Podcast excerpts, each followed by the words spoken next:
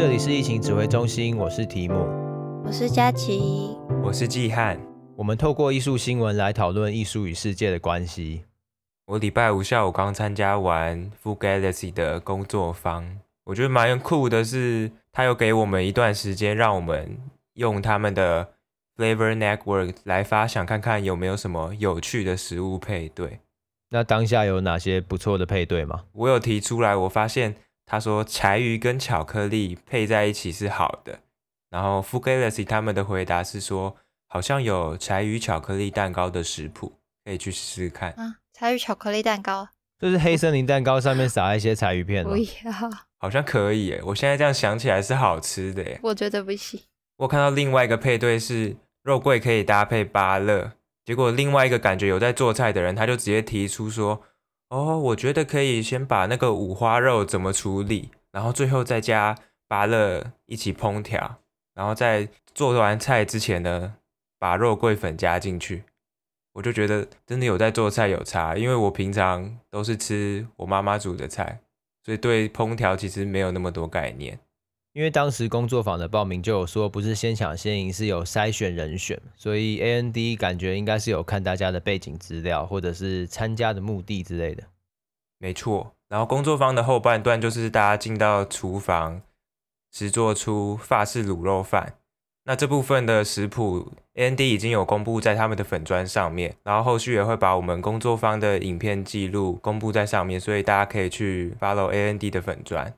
那我们这周的新闻是什么呢？这周的新闻是艺术家在 G7 的高峰会前夕，用电子垃圾做出 G7 各国领袖的总统山雕塑，以此反映近年来电子产品高速淘汰造成的环保议题。这个新闻不止在国外的新闻网站上有看到，有很多中文的网站也有报这个，感觉是蛮大的一个议题。对啊，因为只要每次高峰会有开会。新闻通常会报一下，那这种高峰会旁边的类似花边 新闻的东西，他们也都会顺便报道。不然，通常艺术类的新闻是很难上到版面的。跟大家简单介绍一下这个雕塑好了，它是雕塑家 Rush 接受英国网络零售商委托才制作的作品。那他们把这个作品叫做“回收山”，因为它是用了 G7 七个国家的领导人。做的很像大家熟知那个美国四个开国总统的那个大山的那个造型，就是大家常见的称为总统山的雕塑啦。对对对，那只是它这个全部都是用电子垃圾制作的。那有谁被做成这个电子垃圾雕塑呢？有英国的首相、日本、法国、意大利、加拿大、德国，甚至还有美国总统拜登，他们就一起并列在这个。英国的沙滩上，就是那七个领袖全部都变成了超巨大垃圾集合体嘛？对。那你们知道 G7 是干嘛的吗？还是你们有只有听过 G20、G8？我只有听过被别人骂 G8。我只知道感觉他们都是很多国家组合在一起，然后他们感觉是有一些合作的关系吧。那帮你们回复一下国中的记忆好了。G7 是七大工业国组织组成的，它的英文就是 Group of Seven，简称 G7。成员就是刚刚提到的美国、加拿大、英国、法国、德国、意大利及日本。在一开始成立的时候只有 G5，随着意大利、加拿大、俄罗斯的陆续加入，他们成为了 G8。G5 不是剑湖山那个 G5 吗？不是，我发现。我有时候念 G 八，然后 G five 的时候念 G five，大家听得懂就好。那你们想说奇怪，不是只有七个，怎么刚刚突然出现八个？是因为俄罗斯在二零一四年的时候，因为克里米亚半岛的问题，他们就被冻结会员了，所以现在是又剩 G seven。虽然叫做 G seven，但其实欧盟也是非正式会员之一，所以开会的时候他们也会有一席这样。哦，所以其实还是有八个代表吗？对对对，有八个代表。所以其实大家算数都还是蛮有问题的嘛。嗯，毕竟欧盟不能算是国家吧，加上法国跟德国还有意大利，他们同时也在欧盟里面，但欧盟又有一席。所以这样子，法国、德国、意大利不是等同于有一点多席吗？你要这样讲，好像也不是不行。我对于 G 七还有另外一个印象就是小圈圈。对啊，他们是小圈圈，他们是占有全世界五十八趴财富的小圈圈。哇，那他们其实是大圈圈的。那我我对不起，我错了。只是他们每年到底在瞎忙什么？他们讨论都在讨论哪些事情？他们讨论很多事情诶，就是国际社会面临的主要政治问题、经济问题都会讨论到。今年的 G7 是在英国举办，所以刚刚说的那个雕塑就是在英国的康沃尔郡的海滩旁边，离他们蛮近的。我看到 G 七的新闻，还有另外一个是英国女王也有过去，她就跟加拿大的总理呈现最萌身高差。女王小小只的很可爱。对，然后加拿大总理蛮高的，虽然这跟今天新闻没关系，不知道他们到底有没有真的直接看到那个回收山。应该没有，因为他是虽然是在同一个郡，但是其实离开会的地方有一点距离，可能也没办法放到很近吧。会被警察抓走吧？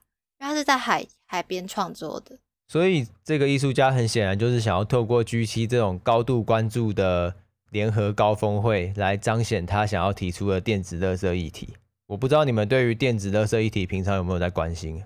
我记得大学的时候，有人作品有提案跟电子垃圾相关，所以那时候我有意识到，就是每年都有很多的电子垃圾产出。不过细节的话，我就比较不知道。电子垃圾议题其实是当代消费结构和资本流动方式的一种结果。联合国他们曾经就统计过，全世界电子垃圾总共有四千八百五十万吨啊，这是什么概念呢？通常会转换成有几只大象啊，或什么的。没有，如果是大象，真的不知道要几只了，一样没有概念。反正就是四千八百五十万吨，就是人类呢到目前为止全部商用飞机重量的总和。我虽然有比较明确一点，但是还是有点超乎我们的想象。我对飞机有多重真的是没啥概念，只知道很大。反正大家只要知道就是超多就好了。那目前是四千八百五十万吨嘛，推测呢到二零五零年的时候呢会有一点二亿吨，接近三倍。好多哦，它只要在三十年内。对啊，那通常这些电子垃圾的产出是那些企业吗？我当初在想象的时候也觉得应该是企业的锅，就像环境污染都是企业的锅嘛。结果我去查才发现，电子垃圾的严重性不是在企业层级，不是那些什么工厂的机具或企业的电脑，而是有一半以上呢都是我们个人电子用品，例如说我们现在在用的电脑、荧幕，还有我们的手机这些。可是有些跟风的，真的是一年换一只手机耶，我觉得这真的很有钱哎！我手机弄了快五年了，都还没换。对，所以如果这些电子垃圾呢，它里面都有很多贵重金属嘛，这些如果可以被再利用的话，每年可以产出九十五亿美元的价值，就是被丢掉的里面的东西超级多哦，所以回收就变得很重要哎。对，所以基汉说的没错，因此就有一群人看见了一个商机。他们就财团会前往发展中国家建立垃圾回收站，听起来好像还不错，很环保，对不对？可是你刚才说发展中国家，感觉里面就有诈。对，就是如果这些国家缺乏了妥善的监管的话，电子垃圾回收再利用会变成一个超高风险的行业。因为虽然电子垃圾只占人类产生垃圾总量的两趴，啊，说到这边就觉得哇，那人类垃圾总产量也太高了吧？啊，这这这是题外话，这题外话。但电子垃圾里面的有害物质呢，占整体垃圾里面七十趴。光是简单的小电池，其实就超毒的。所以还记得国小的时候，都会特别推回收电池的活动，可以换点数。超夸张的，只占总量的两趴，然后有毒物质占总量的七十，超毒哎！塑胶袋是无辜的。对，所以这些第一线进行回收工作的这些劳工，就是暴露在非常高的风险里面。然后同时，这些财团会走私非常非常多的非法电子垃圾入境啊。什么是非法的电子垃圾？就是呃，一个正常的国家，或者是我们自己想就好了。呃，一个正常的人不会喜欢别人把垃圾丢到你家里面，还是你们喜欢？我我我是不喜欢，当然不喜欢啊。不行啊。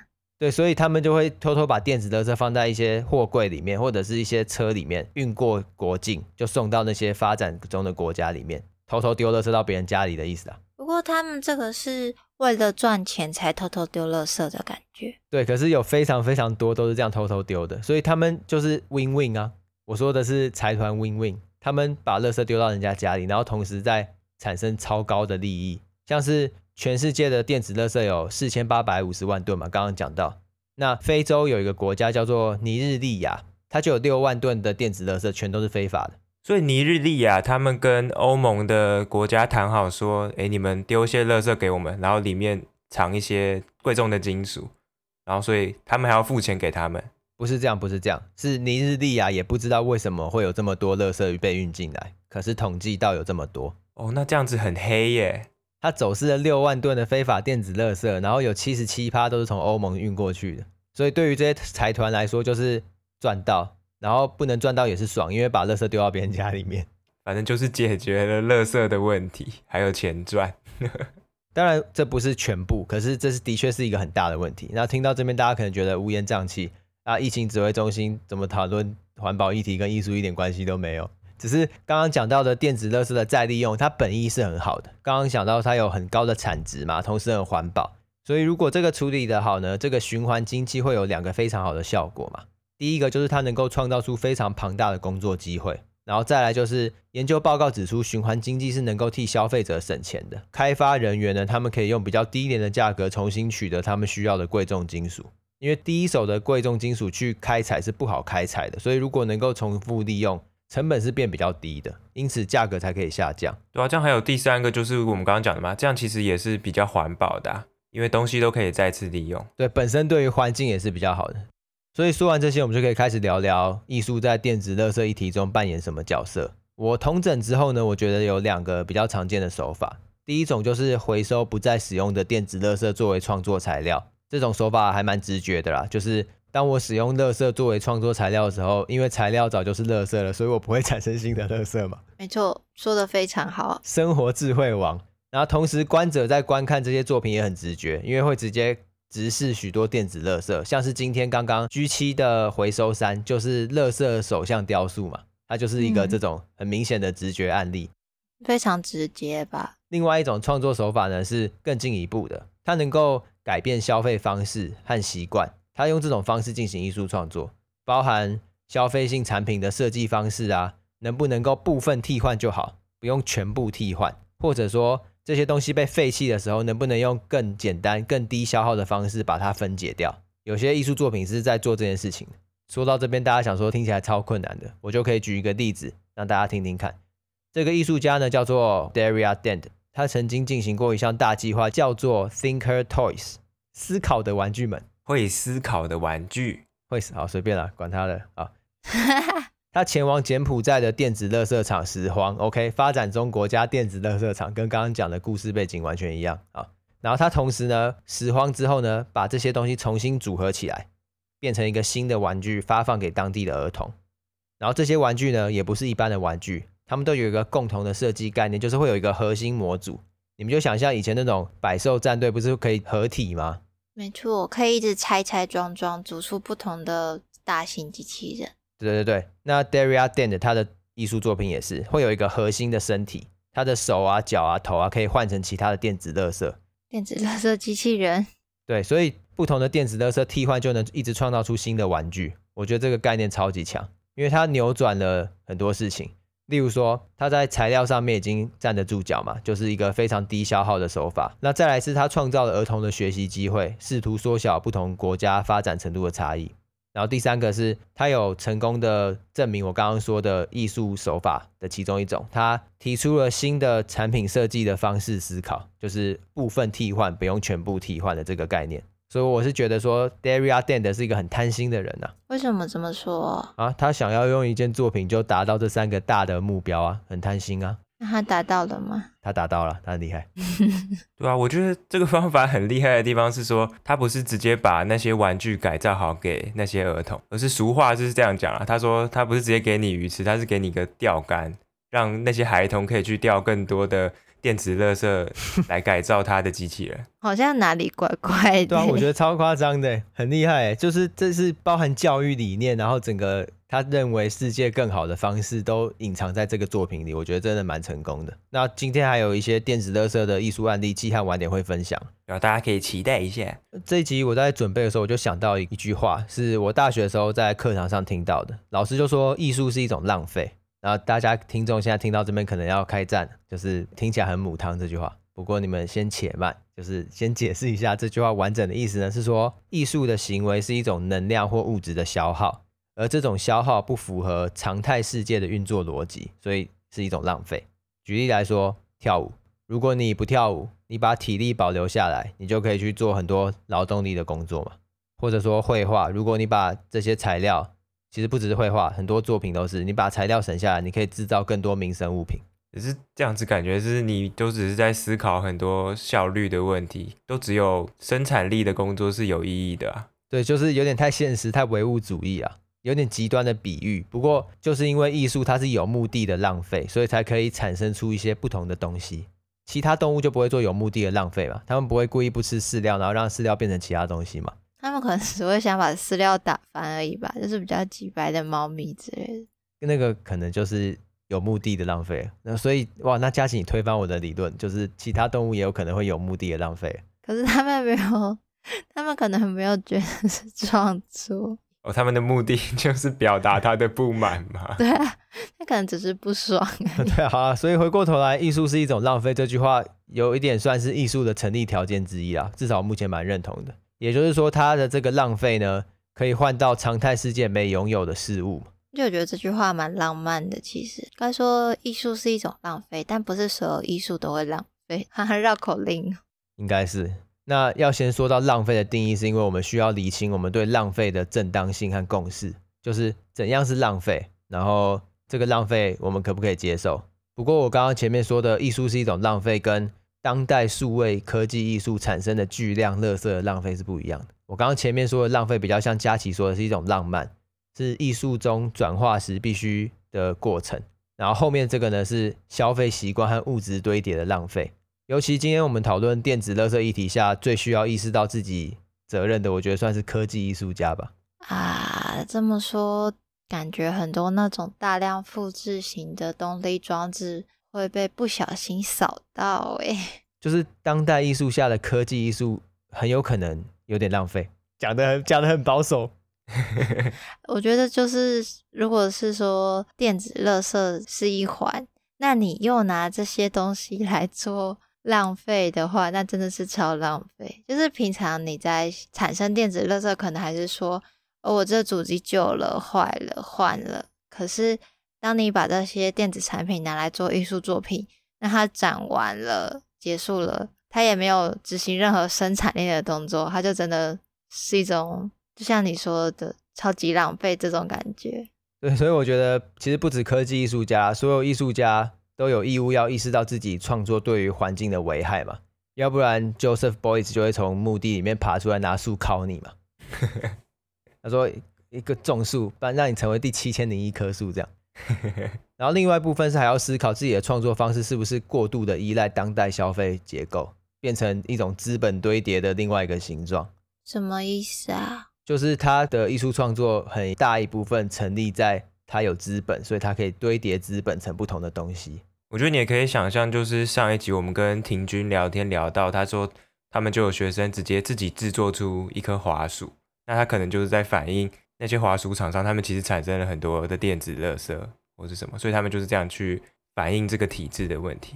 对，那今天不是要来开地图炮啦，就是有些人会觉得说，艺术创作浪费正当性是取决在你是否认同这个作品本身。例如说，你觉得作品很棒，你就不会觉得浪费嘛？啊，如果你觉得这个作品很烂，你自然就会觉得浪费。可是我觉得不是这样讨论，不是，不能这样吧？哎、欸，可很多人都是这样觉得啊，就你做这干嘛？很浪费这样。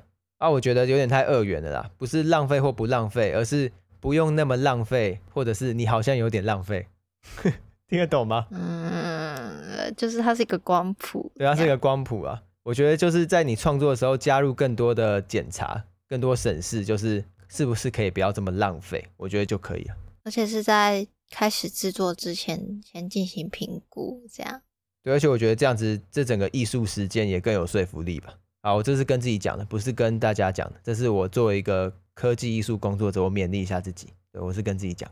嗯，因为我觉得我们还算不浪费，我们的作品用剩的马达跟电工都会回收给下一个作品继续使用，很省。我们目的是因为要省钱，不是为了保护环境。哎呦，结果是一样的嘛。但是因为我们省钱，所以也保护了环境，要这样想才是比较正面的。OK 啊，那就来看看季汉准备了什么好的电子艺术案例跟大家分享。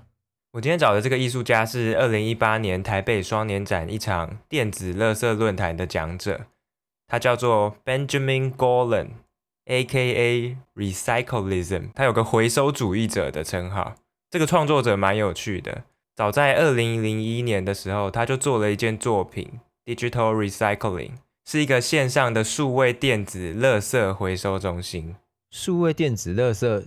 我以为只有实体的电子垃圾，还有数位的电子垃圾，是什么意思？我觉得就是这一点是他提出这个蛮浪漫的地方。他邀请大家把电脑里面不会用到的档案要删掉之前呢，可以上传到他的网站里面，然后网站会自己进行分类，再开放给大家可以拿来使用，或者说重新混合制作成自己的作品，是没有限定形式的。所以你可能可以把大家上传的影像。变成你自己的一个影片，或是他们上传的可能文字，那你可以再制成你自己的文章哦。所以他就是有点让他重新复活了感觉啦。对，就是把垃圾变黄金，就像是数位档案的资源回收厂。对，我觉得蛮酷的。那他有说，他一开始会有这样的想法，是有一次他不小心把文件删除之后呢，透过救援软体复原回来，结果发现那个文件是损坏的。他才意识到，说原来在数位的世界里面，把档案丢到资源回收桶，跟你实际把一张纸丢到垃圾桶里再拿出来是一样的，都有可能被弄脏或是损坏。我以为他意识到备份的重要性。呃，不是吧？好可惜。如果只意识到那个，就不会有这件作品了。哇，那也是时势造英雄啊。所以这件作品它还有一句 slogan 是。在你清理资源回收桶之前，可以考虑把它们共享出来。换句话说，就是我们帮你备份，所以你可以传过来。不是吧？才不是嘞！目的不一样了。那这就跟提姆刚刚前面提到的一样，就是许多在处理电子垃圾议题的艺术家会鼓励大家把原本认定的垃圾重新整理之后，赋予他们新的生命。以这件作品来说，就是在数位世界里面完成这样的转生术。这个作品我还发现一个有趣的地方是，是因为我在网络上搜寻它的资料嘛，但是这个网站当初是使用 Flash，所以现在也没办法用了。Flash 拜拜嘞，对吧？所以我就在想，那它现在是不是也成为了一种数位的电子垃圾呢？而且还是不可回收的，你知道吗？除非还有办法把它救出来，把它转档，这就变成我们之前提到数位典藏的困难了。真数位电子垃圾，就觉得这个蛮有趣的啦。这个回收主义艺术家不可能只活在虚拟的世界里面，所以他有一个作品系列叫做 Kindle Glitched。他就是在 eBay 上面购买大家故障的 Kindle 电子书阅读器，然后再把荧幕的内容置换成他制作的影像。这部分照片我们可以放在留言给大家看。就是符合荧幕原本坏掉的纹路，重新制作出一张新的影像的感觉了。它的荧幕有点像是你手机有时候摔到，它会变成它显示器会有一条一条一条，也不是说碎掉，可能就是显示器损坏的那种感觉，对啊？哎，佳琪，你讲到这个，我就想到它有另外一个艺术作品，它就是大家的荧幕显示器碎掉，然后他就去复制这样子的一个荧幕，变成很大的一面镜子，然后用特别的镭射切割技术，把玻璃也切出跟你手机碎裂的纹路是一模一样的东西。好，然后当然现在是回到这件作品，他把荧幕的内容置换掉之后，就在机身的背后签上他的名字，最后放到 Amazon 上面贩售。他还把它拿上去卖哦。但在他这件作品里面，应该是没有真的卖出，只是放上平台卖这件事情，应该是一个关键的点，就是它一个展出的形式吧，可以让更多人意识到坏掉的电子产品也能成为艺术品。那 Benjamin Golan 他甚至还提供了一个线上工具，叫做 Kindle Glitcher，让大家可以上传自己的电子书。经过他的那个线上工具，可以把你电子书部分的文字破坏或是位移，产生出一个被破坏的电子书副本，然后再让大家可以把这个副本分享出来。这个作品的用意是什么？我觉得比较像是他这个作品比较呼应刚刚提到的第一件，比较是数位电子档案的部分。因为大家手上的电子书阅读器可能是好，然后他利用一个 app 让他们里面的文档被破坏，就变成说被破坏的东西也可以是一件作品的这种感觉。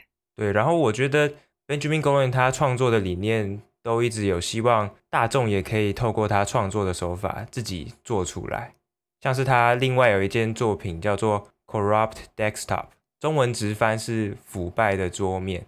那这边的桌面就是大家的荧幕桌面，实际的行动就是他开发了一个 iOS 的软体，然后到苹果的商店把每一台的 MacBook 安装它的软体之后呢，荧幕就会变成是 glitch，就是画面整个都是变得像坏掉一样，他就会记录这个影片上传到他的网站。那他也鼓励大家也可以去做这样子的行动，然后拍影片上传。这个作品是为了有点在抗议当代消费过量、过产量的这种电子垃圾议题吗？还是为了什么？对，我觉得是题目讲的这样没错，所以他会选择 Kindle 也是一个有品牌的东西，一个大公司，然后就还直接放到 Amazon 上面卖，所以就是算直接的讽刺吧。因为这种大牌子他们都习惯每年推出一个新产品，但是你仔细想想，你一个东西明明就可以用超过一年以上啊。而且东西一坏掉，他就要你整新机换掉，而不是换掉一部分的材料，对吧？所以的确，这种电子垃圾的产生还是要从企业下手吧。因为虽然说刚刚前面提到，大多数都是我们这些日常生活的用品，但是也是他们这些企业的策略，让我们产生那么多电子垃圾。所以算两边都要一起努力吧。那 Benjamin Golan 他除了把这些创作过程都开源之外呢，他还办了许多研讨会和实体的工作坊。这边举其中一个例子是 RES Mini，是他以前的一个作品 RES 延伸出的创作。简单来说，就是把三个任天堂游戏机的摇杆改造成三个 MIDI 乐器。工作坊的过程会先教你怎么把游戏摇杆的讯号线接到 Arduino 上面，再串接到 Raspberry 的小电脑上面。你就把它当做是一个电脑，然后上面运行 Max MSP 或是 Pure Data 的软体，然后大家就可以选择不同的音色库和改写 Arduino 的程式。这部分它就有写很详细的那些操作手册在网络上，所以你也不用怕你不会做。那你完成这个 RES Mini 之后呢，你跟朋友三个人聚在一起的时候，就可以像乐团一样一起演奏。而如果你是自己防疫在家的话，你也可以像 DJ 一样混音，然后把你创作出来的东西发到网络上，这样子。然后结果就有观众为了做这个去买摇杆，建议大家还是网购那些产品啦，就不用出门了。呃，不是，你完全搞错我的问题的点 啊！我问题的点是他们没有拥有这个摇杆，哦，然后就为了做这个作品，然后就去买这个摇杆。这一家里面都有这个任天堂红白机的摇杆了，那这样不行哎！季汉，你再去跟他联络一下。好啊，可能我请他做一个现代版本。对，不小心弄巧成拙，制造更多垃圾。他可以考虑用 Switch 的摇杆啊，反正很多都坏了，对吧、啊？搞不好有一个新版 RES Switch 之类的。但其实除了这个 RES 的例子之外呢，还有很多其他的工作坊，并不一定会有这么明确的作品产出，也就比较不会有刚刚提到这个问题，就是这个材料是大家还要去购买才能制作的。他其他工作方主要的目的都是让大众看到改造电子垃圾的潜力，以及让大家有写程式的基础能力。我是觉得 Benjamin 他这样是蛮辛苦的啦，就是有一个框架在嘛。平常的艺术家只需要想破头要做什么就已经很困难了，然后他还多一条约束器，就是不可以不环保。我就觉得哦，真的很辛苦，其实还蛮伟大的啦。嗯，所以他才会被我们介绍到。而且他的约束器还有一点，就是他的作品都会秉持着开源的态度，还要鼓励大家把成果上传到社群哦，所以他花很多力气在这些其他东西上面。然后他可能觉得你花时间开发浪费电啊，直接 open book 好了。这样也是蛮环保的耶。环保啊，open source 就是一件很环保的事情啊，省时省力。因为没有利益啊，有利益就不环保啊，没有利益就超环保，通常是这样。哦哎，真的是这样哎！那连这个个人艺术家都这么用力在推广，试图改变大众的想法，对啊，因为我有去听 Benjamin 他的讲座的录音档，他就有讲到说他自己也知道没办法改变这个世界太多，可是他知道从自己做起就一定能够改变一点什么。我觉得他这个眼界的人都这样子认知了，因为他一定看到更多肮脏的事情嘛，或者是更多无法被改变的事情。他既然在这个领域从事这么久，他都还是保持这个信心，我是觉得还蛮感动的，对吧、啊？所以我们也不能放弃。然后应该有很多相关的组织和团体在电子垃圾的议题上面耕耘吧？没有错啦。不过呢，我这附近有一个垃圾车，它现在停在一个地方定点播音乐，但是现在很小声了。可是我不知道什么时候会开过来。你们觉得我要等他确定开走再继续，还是我先讲讲到他开始唱歌我再听？没有，我觉得就这集让观众一起听他唱歌啊。你就继续啊，好好吧。那我就来跟大家介绍这个专门在讨论电子垃圾议题的团体吧。我要介绍的是 STEP Solving the E-Waste Problem，就是他们的名字已经很明了的告诉你，他们就是要来解决电子垃圾议题的。他们是一个会员组织，是属于联合国下面的，目的是在开发解决跟电子垃圾相关的所有问题。他们的成员会有一些跟回收啊，还有电器电子设备生产的一些参与者、政府机构跟非政府组织。他们虽然有强调就是这些电子废弃物非常不环保，然后也有很多需要改进，但他们着重在对问题全面的解决方式，就是不是只有在说你们不能这样做，或是这样做不好这样。还会提出说，那怎么做比较好就是了啦。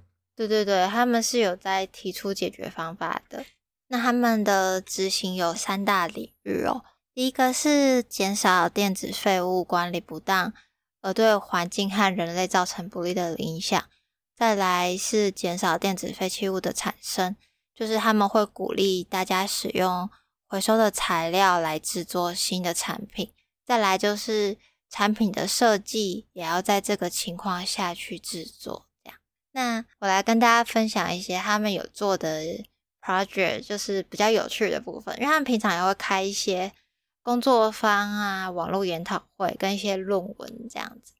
那其中我觉得大家比较觉得亲近的就是电子垃圾地图，噔噔噔噔，我们之后会放在那个。FB 的留言，大家可以去看那个超酷的电子垃圾地图。那他们统计了全世界各地人均电子垃圾的生产量，还有人均电子垃圾的正式收集量，跟这个国家有没有定相关的回收法规。那我们现在就可以来看这个地图，跟大家简单介绍一下。我很想要看台湾在制造电子垃圾这块产生了多少的量。只是没问题，只是它把我们跟中国连在一起，啊、所以我没办法看台湾单独的垃圾生产量。没错，这是我觉得这个地图最令人遗憾的地方。可惜世界上大部分的国家都会这样分类。哎，那我跟大家报告一下中国的人均垃圾生产量。我这边都是指电子垃圾哦。中国在二零一九年的人均电子垃圾生产量是七点二公斤。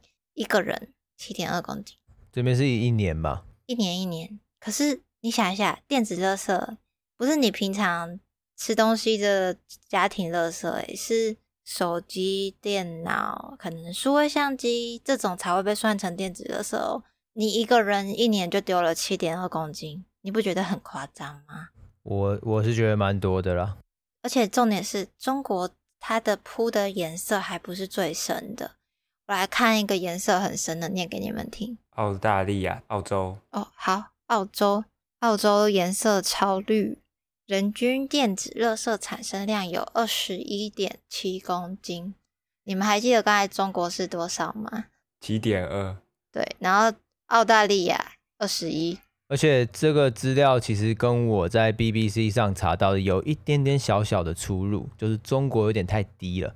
因为这个 map 上，澳大利亚、美国啊，还有日本啊，都是二十以上，就是跟我查到的资料一样。可是中国呢，在我查到的资料也是十五以上，这边直接砍半，我不知道为什么。哦，也是一九年吗？对吧？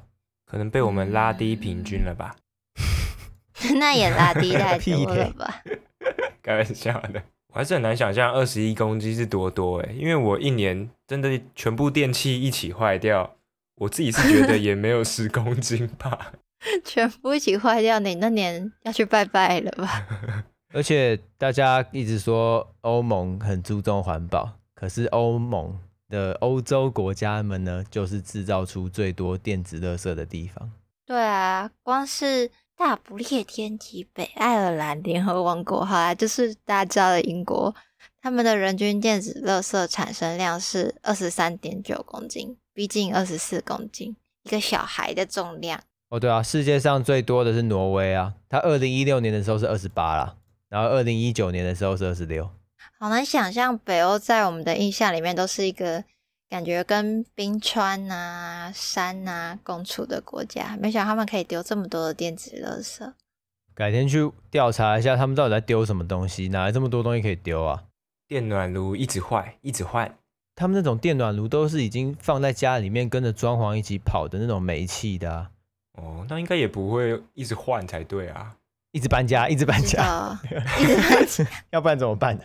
还是他们的荧幕都是 IKEA 那种，IKEA 家具大概用个两三年就差不多了，荧幕可能也。然后非洲的贡献是最少的嘛，他们的人口多，同时他们的电子垃圾又很少，他们每个人平均贡献很少，可是他们国家内电子垃圾超多。这就是刚刚提姆提到恐怖的地方了。这难怪会有那个艺术家要去 G7 那边把他们盖成乐色山。就是你们这些高发展的国家在制造这些超多的电子垃圾啊。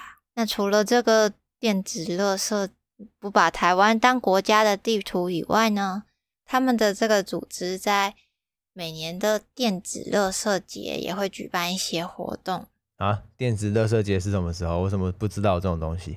国际电子垃圾节是在每年的十月十四日，我也不知道，我今天才知道。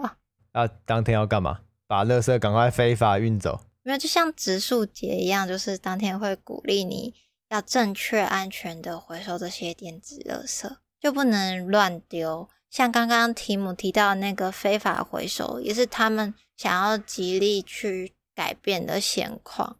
没有，我跟你讲，那些非法垃圾使用者都好好丢哦，是那些收集到那些垃圾的乱乱处理。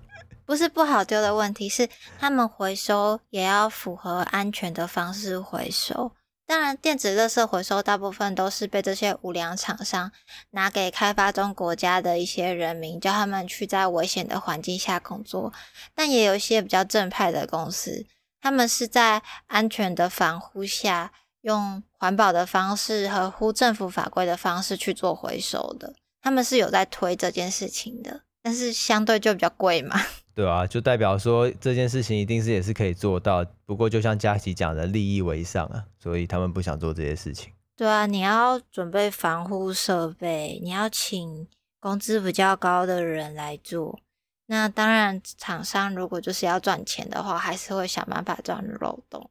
而且当地国家的，我说的当地是产生垃圾的这些欧洲国家一定很开心啊！我觉得就有点像本岛把那个核废料丢蓝屿一样的感觉吧。不要在我家后院。嗯、对啊，乱丢垃圾，真的是哦。他们这几年在国际电子废物日举办的一些活动，主要都是在这些可能会被清非法清倒垃圾的国家，像第三届的活动是在印度。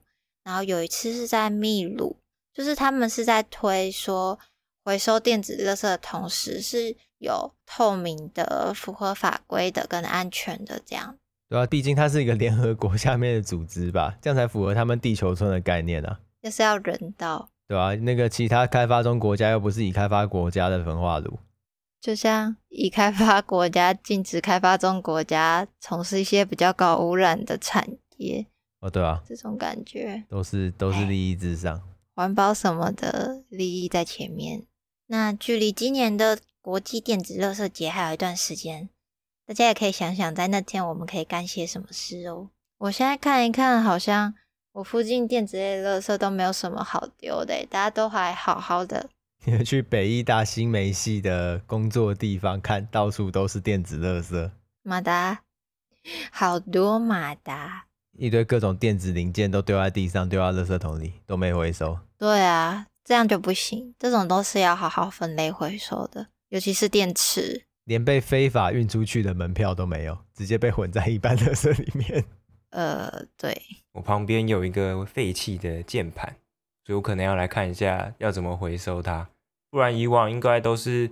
因为我是住大楼，所以应该就是拿到楼下的回收区，然后就会有人负责回收。要有废弃电器区嘛？对啊，就是这样。我其实也不知道他到底会不会拿去好好回收，这可能就要稍微查一下。嗯，那大家最好随手做到的，我觉得就是回收电池了，因为刚刚提到。那个电子垃圾占全部垃圾的两趴，然后有毒的东西占七十趴。那电池本身就是一个非常毒的东西，所以大家请不要随便丢在一般垃圾里面哦。对啊，另外一部分就是改善自己的消费习惯吧，更根本的啦，我觉得。东西坏了也不要，如果能修又不会影响到使用的话，就还是先修吧。啊，修不好就做成 MIDI 乐器。啊，如果喇叭坏掉就。挂在墙上当摆饰，开始帮大家想家里面的东西要怎么放。好了，我们也听起来好像是有点无奈的感觉啊。不过我还是觉得这个世界本来就是大的动态很难做到巨大的改变，可是小的部分我们就是个人做起。那如果喜欢我们今天的节目的话，欢迎到 Apple Podcast 上面帮我们留言哦。不过我们有发现。我们有一则新的留言是给我们一星的评价。你干嘛？你走心哦？你走心是不是？不是，我只是很好奇的想要上去看，说，哎，那他一星是留了什么理由？他留按错啊，他留按错了。哦，是吗？没有啊，没有，他没留言啊。所以留下星星评分之外，还可以留言。假如是一星的话，我们想知道理由。应该说知道哪里需要改进吧。那除了苹果那边帮我们按星星之外，想要知道我们的新消息，也可以追踪我们的 IG 跟 FB，就会会有新的节目的消息会放在上面哦。好，我们就一样，下周三再见，大家拜拜，拜拜，记得回收电池，拜拜。